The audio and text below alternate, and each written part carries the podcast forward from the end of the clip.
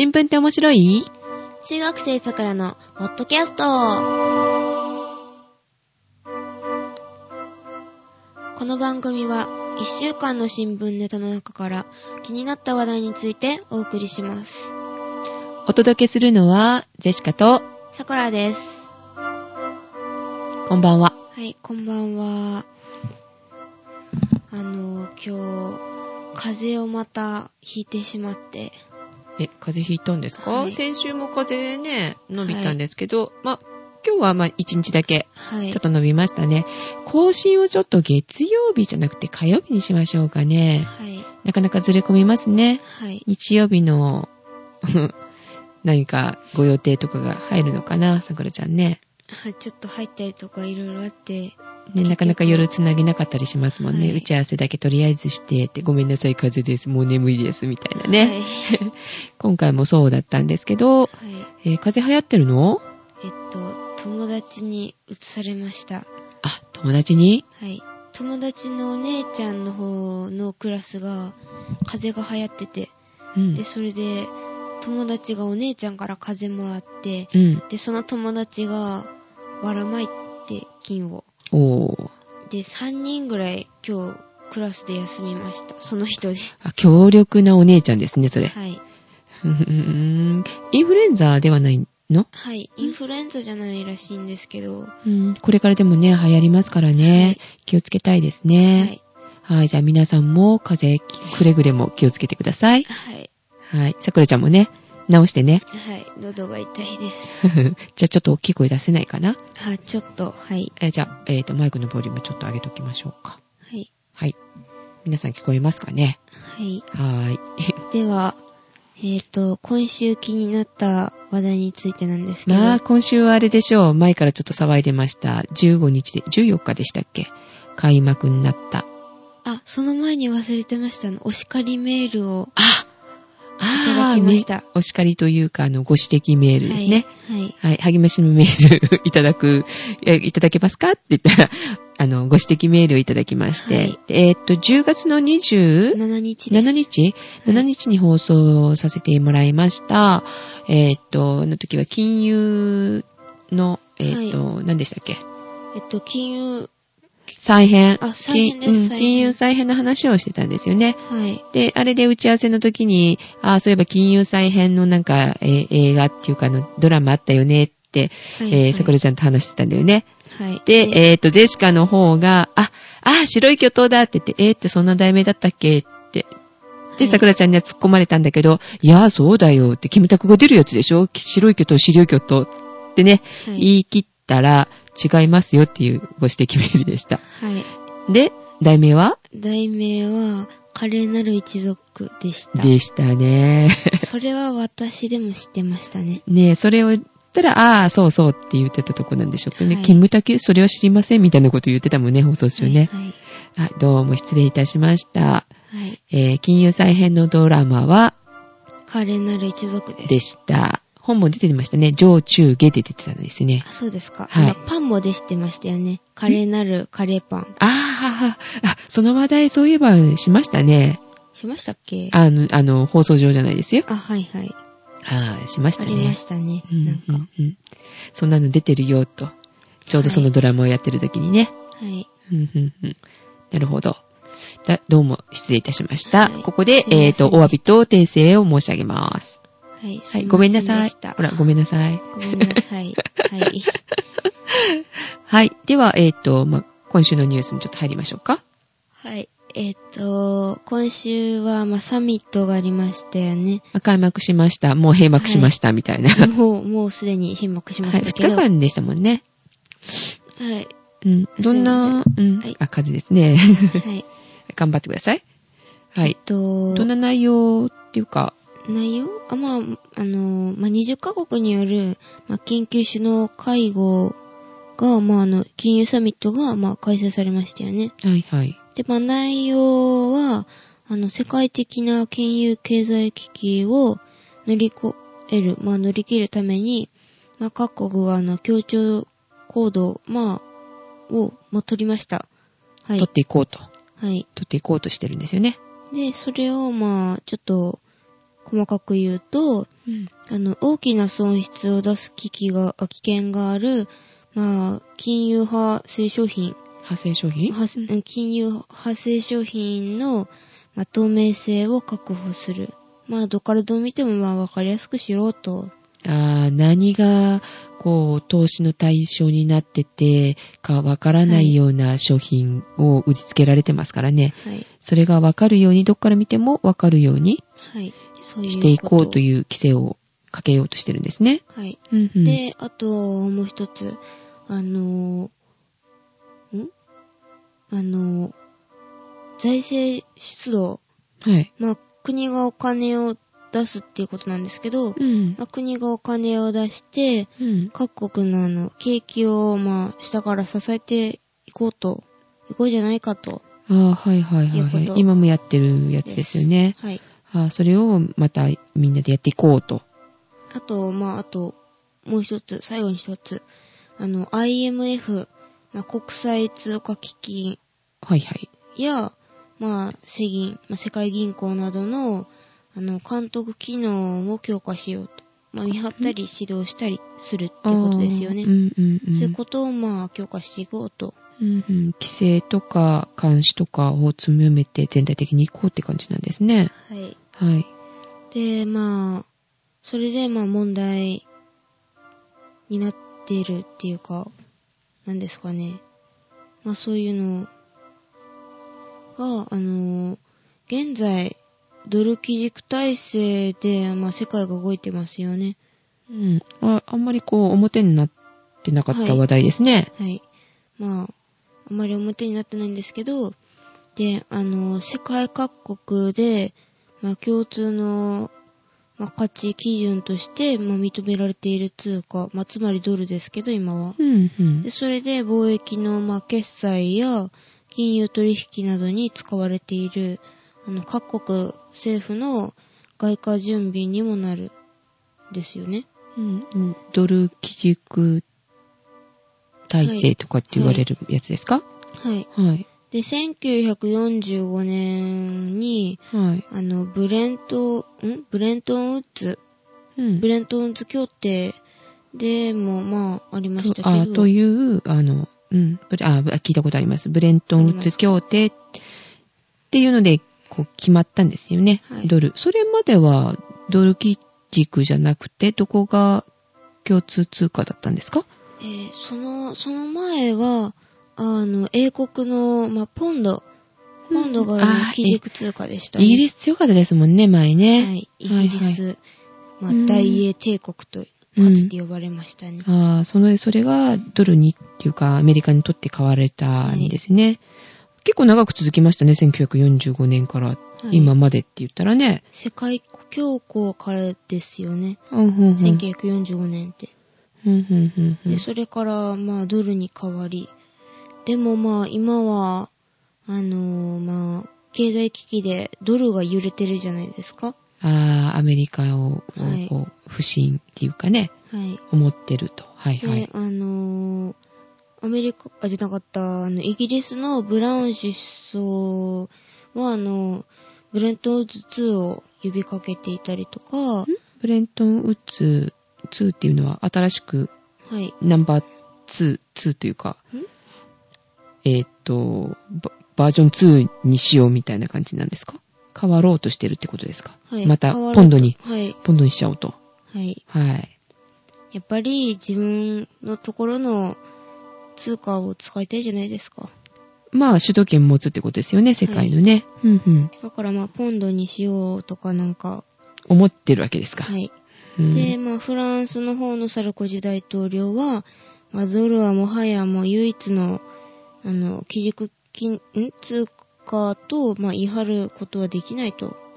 もうアメリカは負けじゃんかって言まあ、うそういう発言を。したわけですね。うんうん。で、まあ、じドルの、あの、ドル支配への不信感を、まあ、各国強めてますね。募らせてるんですよね。まあね、こんな状況にしたのはアメリカですもんね。今はい。元は、そうですよね。うん。で、まあ結局、まあサミット会合後、まあドルに代わる、まあ新ブレントンウッズという、まあ話まで進んでないんですけど。ああ、ああの、はっきり具体的には決まってるわけじゃないんですね。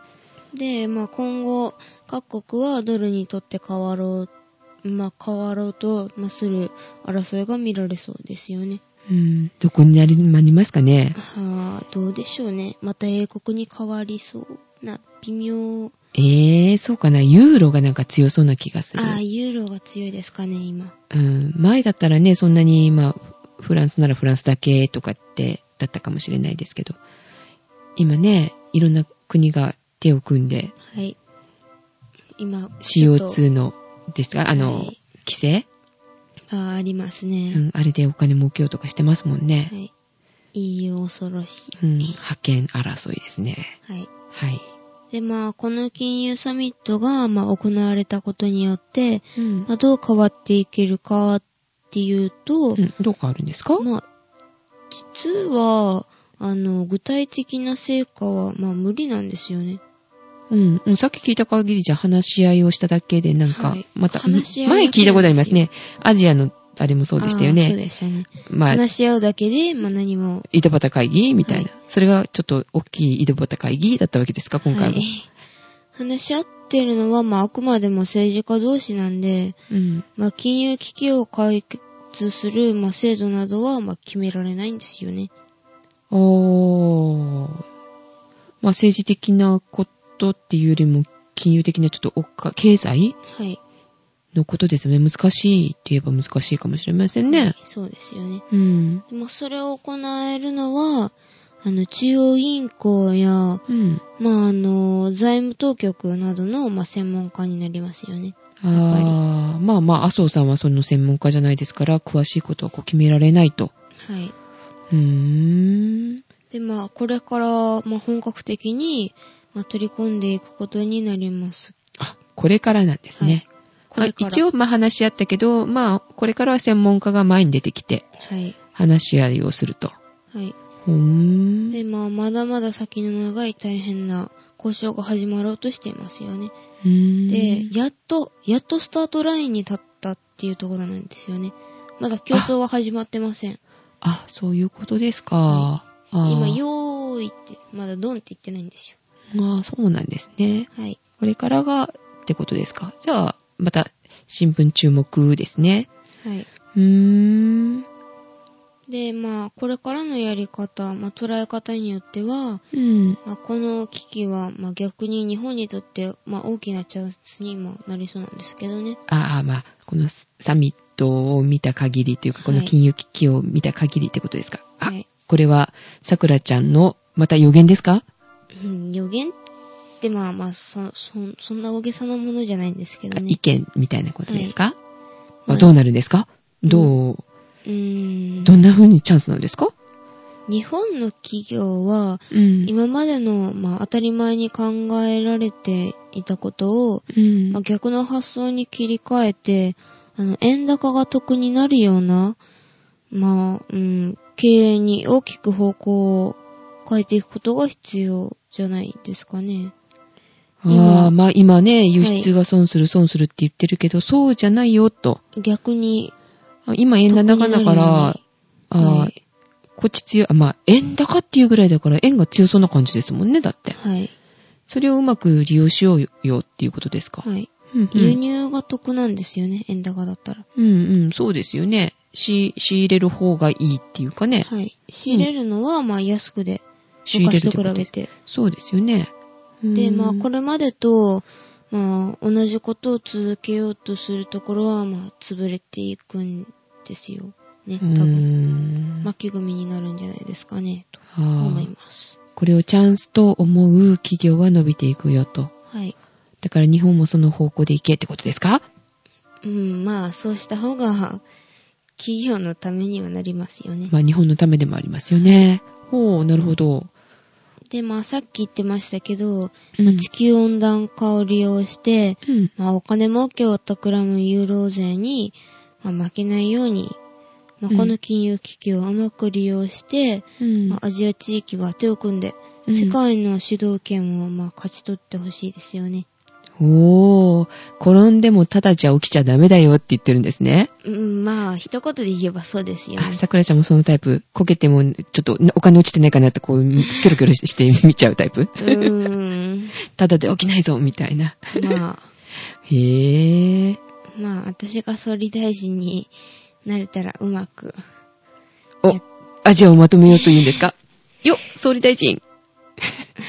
大統領ですか？大統領って。今度は、あの、黒人ではなく、黄色人種の大統領って、アメリカにとか。ではなくて、日本をまあ、指導してくれるんですか？桜大統領。じゃなかった。さと桜、えっ、と、総理。うーん、まほほう。なかなか面白いですね。あ、はい。で、うんまあ、あのーまあ話変わりますけど、うん。あの、なんか iPS 細胞、iPS 細胞って、まあ、言ってるじゃないですか。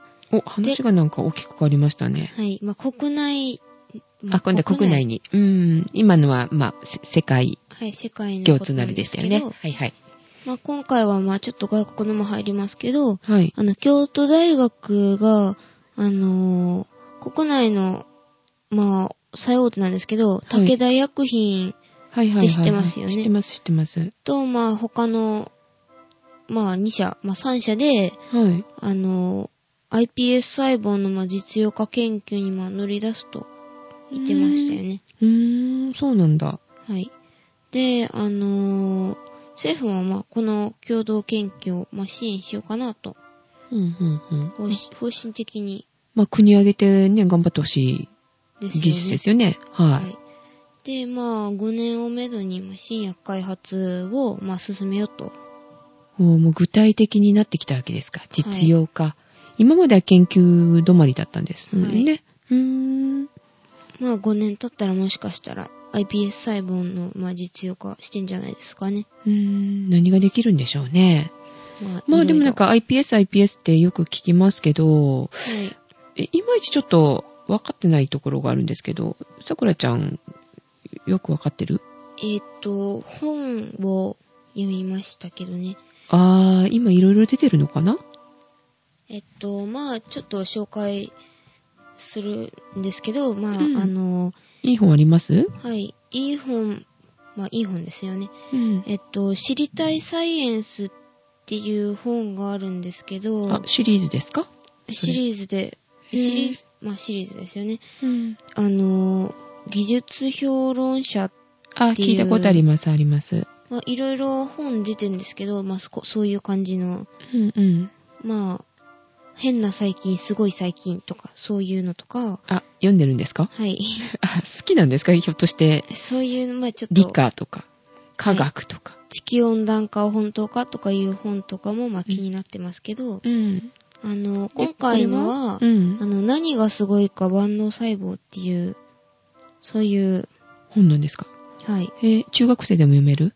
まあ読めるでしょう。小学生でも小読める？学校、高学年ぐらいなら、まあ、ちょっと頑張れば読めるんじゃないですかね。あーまあ、iPS 細胞よく聞くから、これってどんなものかなって本当ははい。ねって、ね、人には話せるぐらいの内容が書いてあるってことですか？うんまあちょっと難しいけど、まあ、理解できたら、まあ説明できるでしょう。うーん。え著者はどなたですか？著者は、あの、中西隆之って言うんですかね。ああ、中西。中西隆之さんのはいはいはい。本です。うーん。何かすごいか？何がすごいか、万能万細胞。能細胞。ほう。万能細胞、まあ、つまり iPS 細胞のことなんですけどねう。ーん。でまあ、ま興味のある方はね、はい。ぜひご一読くださいってところでしょうか。はい。はい。で、そそれによると？その技術でも医療が変わるってまあ言われてんですけど、はい。あの、人間は、はい。あの、およそ200種類の細胞からできてんですよね。へぇー。ちょっと意外と少ないような気もし気ますけど。もします。ね。うんうん。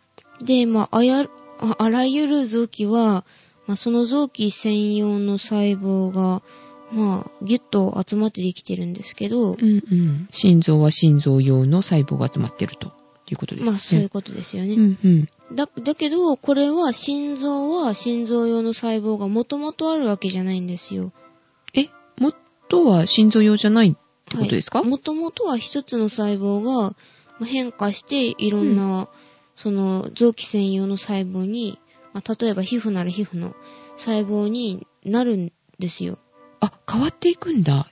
はい。へぇでも今までは、その、例えば皮膚の細胞を、うん。あの、一番最初の元の細胞に戻すことは不可能とされたされてたんですけど、あ、あの、進化していくことはできるけど、元に戻すことはできなかっはい。たんですか、はい。うん自然にはそうならないんですけど、うんうんそれを、あの、まあ、その技術で、まあ、初期化、まあ、元に戻すことができたんですよ。リセットですよね。あ、じゃあ心臓、一旦心臓用になった細胞も、はい。えっと、別の肝臓用に変えるために、ことはできるんですよ。あ、ゼロに戻すんですね、ゼロに。戻して、で、それからまた変化させていくことが可能なので、はい。まあ、皮膚の細胞、まあ、一番取りやすいのは皮膚の細胞ですよね。うんうんうんで、その細胞を、まあ、あの、心臓の方の細胞にさせたりとか、うん。まあそういうことに、他の細胞にすることが、まあできるようになったんですよ。うんそれの、えっと、初期化されたゼロ細胞、ちょっとそんなゼロのゼロの細胞がを iPS 細胞なんですか、あ、よくわかります。それがはいはい iPS 細胞と、まあ言言われてるんですよね。うんうんうんで、まあ、例を、まあ iPS 細胞を、うんまあどう使うかっていうので例なんですけど、はい。あの、臓器移植でしか、まあ、助からないと言われた患者さんはい。この人を助けるには、今までの技術では、まあ、何がありますか？よく言われてますけど、臓器移植。はい。まあ、臓器移植ですね。腎臓なら腎臓を上げるとかっていうやつですね。はい。でも、これにはやっぱり問題点っていうのがあって、はい。あの、ドナーの不足、まあつまり臓器提供者が足りないんですよね。あでしょうね。登録してませんで、しかも。私も登録してないですね。で、あの、骨髄移植の場合では、うんまあ、どんな方法をとっても、ドナーの方に負担がかかるんですよね。あ大変らしいですね。一日、え、あれ、とも、入院しないといけないんですよね、きっとね。えっと、病気になりやすいとか。だ命の危険もあるんですよね。はい。昔は、ちょっと前までは、あの、全身麻酔で、あの、なんか注射器みたいなので、あの、なんか骨髄をもう細胞を取ったりとかするので、はい。あの、ドナーの方の負担が大きかったんですけど、うん痛いらしいしね。はいあ、でもうん今は、あの、薬物っていうか、まあ、薬を投与してから、うん。まあ、取り出したりとかするので、うんまあでもどっちにしてもずっと薬を与え続けるっていうことで、まあドナーに、ドナーの方に負担がかかってしまうので、うんまあみんな嫌がってし嫌がっないってこと。てしないんじゃないですかね。うんで、まあそれでドナー不足で。はい。で、まあさっき言いましたけど、まあ臓器移植。はい。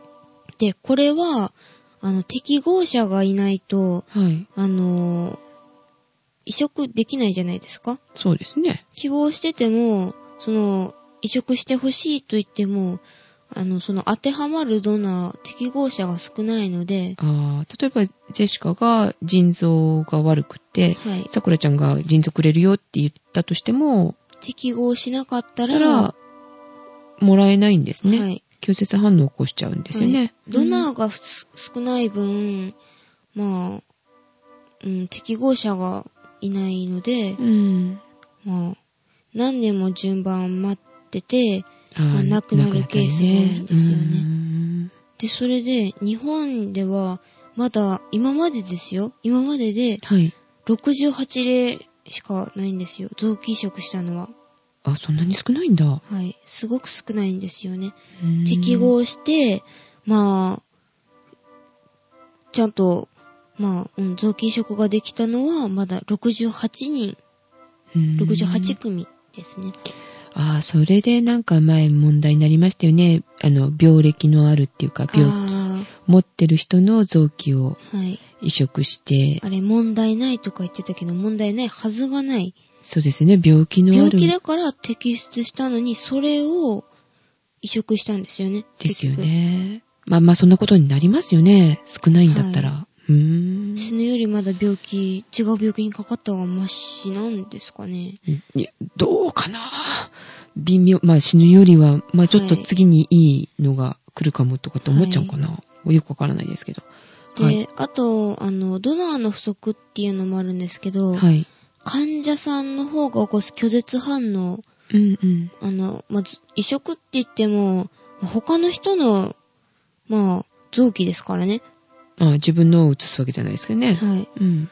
まあ、自分のがダメになって、自分とよく似た人って言っても、結局一緒ではないんですよ。うんうん。で、まあ。変わりはないので、まあ、他の人の臓器でしょ、うん結局。うん。なので、まあ、自分のじゃないと言って、まあ、ウイルスだとまあ、勘違いしちゃって、あ、体が？自分の体が？自分の体がうん勘違いしちゃって、で、自分で自分を攻撃しちゃうんですよ。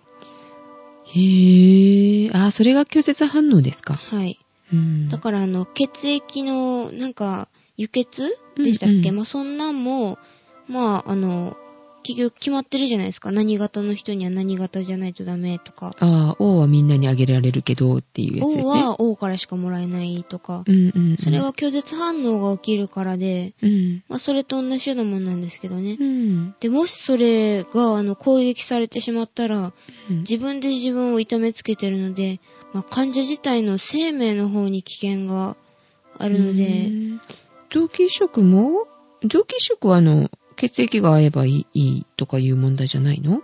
あ、そういうわけじゃなくって、うん。まあ、あの、A 型、B 型、O 型、AB 型っていう、まあ、そんな4つとかじゃなくって、うんものすごく種類が多いんですよ。あ、そうなんですか？はい。うーん。いいくつだったかも覚えてないんですけど、まあ、一致するドナーが、まあ、ドナーに出会うのは、まあ、至難の技なんですようね。だから、まあ、何年も順番待ちってなるんですけど、うーん。それが iPS 細胞だと？iPS 細胞だったら、うん。あの、臓器移植でしか、まあ、助かる見込みのない患者に対して、うん。その iPS 細胞を、あの、初期化した状態から、まあ、どうにかして、まあ、あの、臓器を作り出すことを、まあ、今してるんですけど、臓器を作る。るんですよ。細胞か。ら。ああ、なるほど。あの、あ、前問題になったのは、えーっと、何でしたっけ？まあ、卵って言うとおかしいですけど、人間になるはずの卵から、こう、そういう細胞を取り出して作るっていうのは、生命を、こう、無駄にするっていうか、殺しちゃうはいはい、はい。からっていう倫理的な問題で問題になってたんですよね。はい。それが初期化できるってことは、まず皮膚の細胞を初期化しといて、腎臓を作るとかっていうことができるってことですか、患者さんに対する、あのーそうやって、まあ、あの、臓器移植だったら、患者さん自体にも負担がかかるでしょ？うん。だけど、患者さんから、あの、皮膚、まあ、表面ですからね。まあ、ちょあっと、自分のから作れるんだ。はい。自分の体から自分を作るようなもんなのであ、あ。拒絶反応がないですよね、そりゃ。ああ、自分のもんですもんね。はい。うーん。で、まあ、あの、どうにかして臓器を作り出して、まあ、それを安全に移植することはできないかっていう、まあ、それが今最先端を走る、まあ、研究者たちが考えてるんですよね。夢のようなあれですよね。はい。自分の臓器を、じゃあ、生まれた時に最初から心臓なら心臓作っとくみたいな。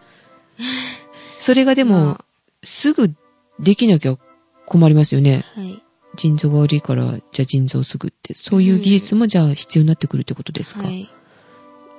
うーんで、まあ、iPS 細胞が作られたことによって、まあ、さっきも言いましたけど、うん。まあ、患者自体が拒絶反応を起こすことはないので、うん。まあ、その問題はクリアされましたよね。はい。で、さらに、まあ、心臓再生、臓器再生もできるようになりますよね。そういうことですよね。いろんなもの、目玉も作れるってことですか？め目玉自体はまあ無理だとしても、あの、角膜とか、あの、網膜とか、ああいうものを、まあ、再生させたり、まあ、視力回復ですよね。ああ、あ、なんか最近できたんですかね、あれ。なんかちょっと聞いたような気がはい、する。もう、もうそろそろ、なんかあの、実現、一番しやすいのはそれが実現。一番最初にするのはそれだろうって言われてますようね。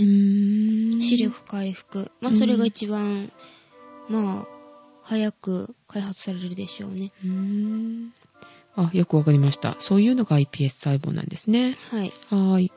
で、まあ、あの、iPS 細胞は、あの、もう一つ簡単に言うと、特許の塊、まあ、お金の塊なんですよね。ああ、そう、そりゃそうでしょうね。はいこれで、その心臓が作れるだのなんだのとかなったら、まあ、まあ、それで特許取ってでしたら、うん。まあ、特許取った方は、まあ、お金持ちですよね。今どこが取ってるんですか？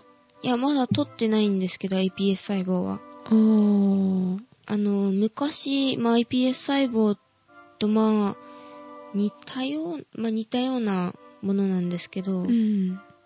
あの、正確に言えば違うんですけど、はい。まあ、その ES 細胞っていう細胞のうん特許はアメリカが握ってんですよね。うんアメリカの大学と、まあ、民間企業が握ってるので、うん。まあ、日本は自由に研究できないし、で、うん。うん、で、まあ、それで、まあ、あの、iPS 細胞の方は日本が取りたいんですけど、うん。あの、日本でもまあどこでも、うんまあ、難病に苦しんでいる人々に対して、その iPS 細胞のうんあの技術を、まあ、迅速に、まあ、早く、うん安くうん提供するには、日本が特許を取る必要がありますよね。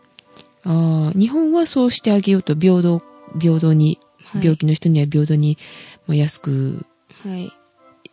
できるように、はい。ってしようとしてるってことですか、そういうことなんですけど、まそれをあ、ア、メリカの方は、あの、高く、高く高くってするから、まあ、ね、権、権利をこう、はい。持って、お金をいかに巻き上げようかっていうのがアメリカですよね。はい。まあ、ヨーロッパもそれですけど、はい。日本なんかはね、特許に疎疎いのか人がいいのだかわかんないですけど、うんあの、アンテナもそうだったんですよね。日本が作ったんですよね。あ、そうみたいですね。それも特許取ってればもうすごいお金になっただろうに、ばらまいちゃったっていうか。